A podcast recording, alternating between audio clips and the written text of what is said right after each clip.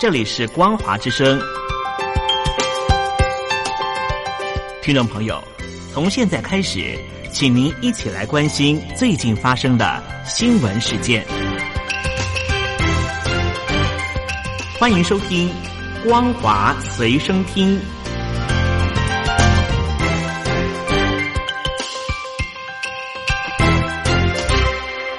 各位听众朋友，您好，欢迎收听这一节的光华随身听，我是孟宗。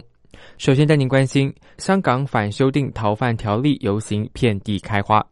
继七号的香港九龙区二十三万人大游行之后，新界南的沙田区十四号首次举办大游行，延续反送中抗争。他们坚持五大诉求，分别是撤回恶法、收回暴动定性、撤销议事控罪、追究警方暴行、立即真双普选。沙田区大游行主题为“沙田大围，遍地开花，不撤不散”。游行路线以翠田街足球场为起点，经沙田站，终点为沙田政府合署。十四号下午两点开始有市民聚集，港铁大围站挤满身穿黑衣服的抗议人士。游行出发时，对头拉起“撤回恶法”和“痛心疾首”的大型标语。由于人数众多，警方增派两千人布防。在巨大民意压力之下，原先修法立场坚定的香港行政长官林郑月娥宣布暂缓修法，并公开道歉。日前更公开承认修法工作完全失败，逃犯条例草案已经寿终正寝。但是许多香港人不买账，仍然坚持必须撤回草案，不断走上街头的游行已经成为今年夏天香港最受瞩目的焦点。香港沙田十四号反送中游行，示威者与警方晚间爆发冲突，造成至少二十八人受伤住院，两人情况危险，四人严重。警务处也公布，至少有十名员警在事件中受伤，其中一人被咬断一节手指。警方拘捕超过四十人，所有人涉及非法集结罪。网民十四号发起在新界沙田进行反对修订逃犯条例游行。诉求包括政府完全撤回相关草案，以及调查警方上个月十二号在立法会外驱散示威者是否滥用职权等等。游行结束后的晚间，示威者与警方在沙田市中心的商场爆发冲突，情况混乱。期间，警方曾使用胡椒喷雾和警棍等等。警务处指出，近期多次示威演变成警民冲突，警方会追究到底。泛民主派则说，当晚的冲突中，远警以盾牌、警棍等制造声响，使不少市民和街坊惊慌。现场示威者只占少数，认为警方的做法是挑衅以及制造混乱。香港连月上演多起反送中大规模示威游行，而有记者在采访期间遭到警方驱赶、辱骂和打伤。七个传媒工会和组织发起静默游行。路线经过特首办和警察总部，要求警方尊重新闻自由。香港记者协会、香港摄影记者协会等七个传媒工会和组织，十四号上午十点多在下阙花园集结，现场数百人响应。主办单位呼吁穿上黑衣。十一点左右，队伍出发。游行人士手持两张大型标语，写着“自由天空”和“停止警报，捍卫新闻自由”。队伍在十一点三十分左右抵达警察总部，并向警方递交请愿书。终点站则是行政长官办公室。这场主题为“停止警报，捍卫新闻自由”的新闻界静默游行，要求警方尊重新闻自由。主办单位强调，这次游行是向权力机构表达不满，是和平有序的，不会有任何升级行动，也不希望出现辱骂警察的情况。香港记者协会表示，因为警方执法时没有展示委任证，因此参加者经过警察总部时可以展示记者证，借此向警方展示专业，并代表我们是光明正大的。香港反送中支持者在一些地区张贴纸条标语，并设立联农墙，再度引发纠纷。有市民想要撕毁标语，双方爆发口角。近几周以来，一些网民呼吁反对修订逃犯条例的支持者到各区张贴相关标语，形成联农墙。但这项举动引发部分市民不满，有人试图撕毁标语，结果和反送中支持者发生口角和推撞。对于张贴标语以及设立联农墙，示威者表示他们享有表达意见的自由。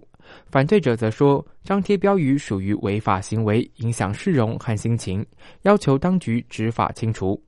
另外，泛民主派团体民间人权阵线在暂停活动一段时间后，计划在二十一号晚间再次发起反修例集会，重新要求政府撤回相关草案等诉求。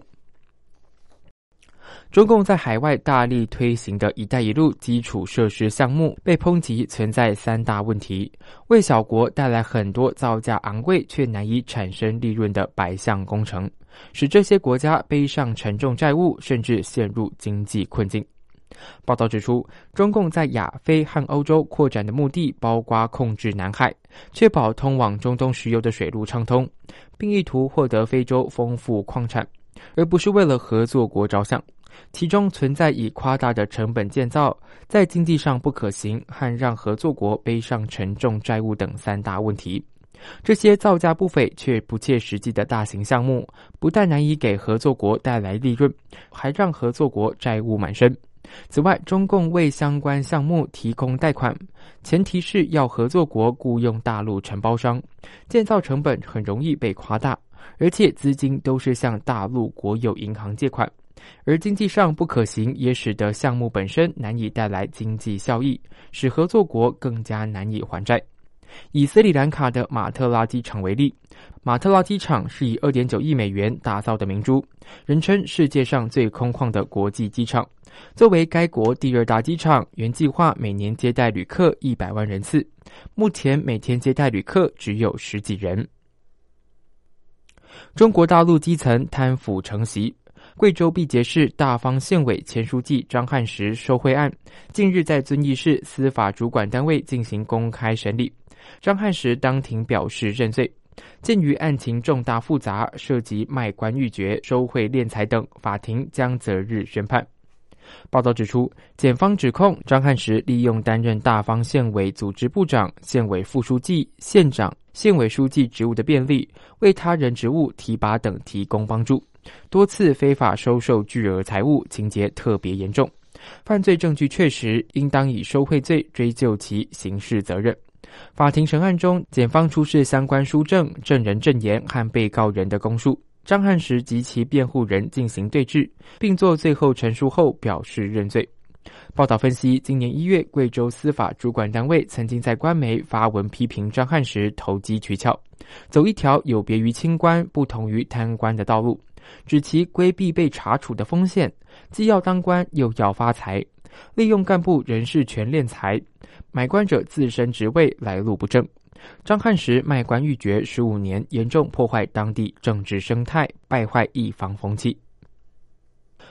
山东大学传出修订留学生学办计划，要求一名男性外籍生与三名大陆女学生组成学习小组，引发争议。目前网络充斥敌视留学生言论，官媒则大量报道外籍人士在大陆的违法行为。然而，中共外交部曾经声称要为中小国家和发展中国家发言。如今，民间对于黑人留学生的歧视言论似乎与官方立场形成矛盾。报道说，有网民爆料，山东大学日前把学办项目改为每名留学生配三名学伴。报名表强调性别，并将结交外国异性友人列为选项，更用红字注明尽可能详细填写，以便匹配心仪学伴，令不少网民反感。随后，官媒开始大量报道外籍人士在大陆违法却被从宽处理的事件，微博、微信也大量流传黑人留学生强暴大陆学伴、传染艾滋病等内容，敌视与歧视言论倾巢而出。而中共外交部日前才说，要以作为安理事常任理事国的权利，为中小国家和发展中国家发言。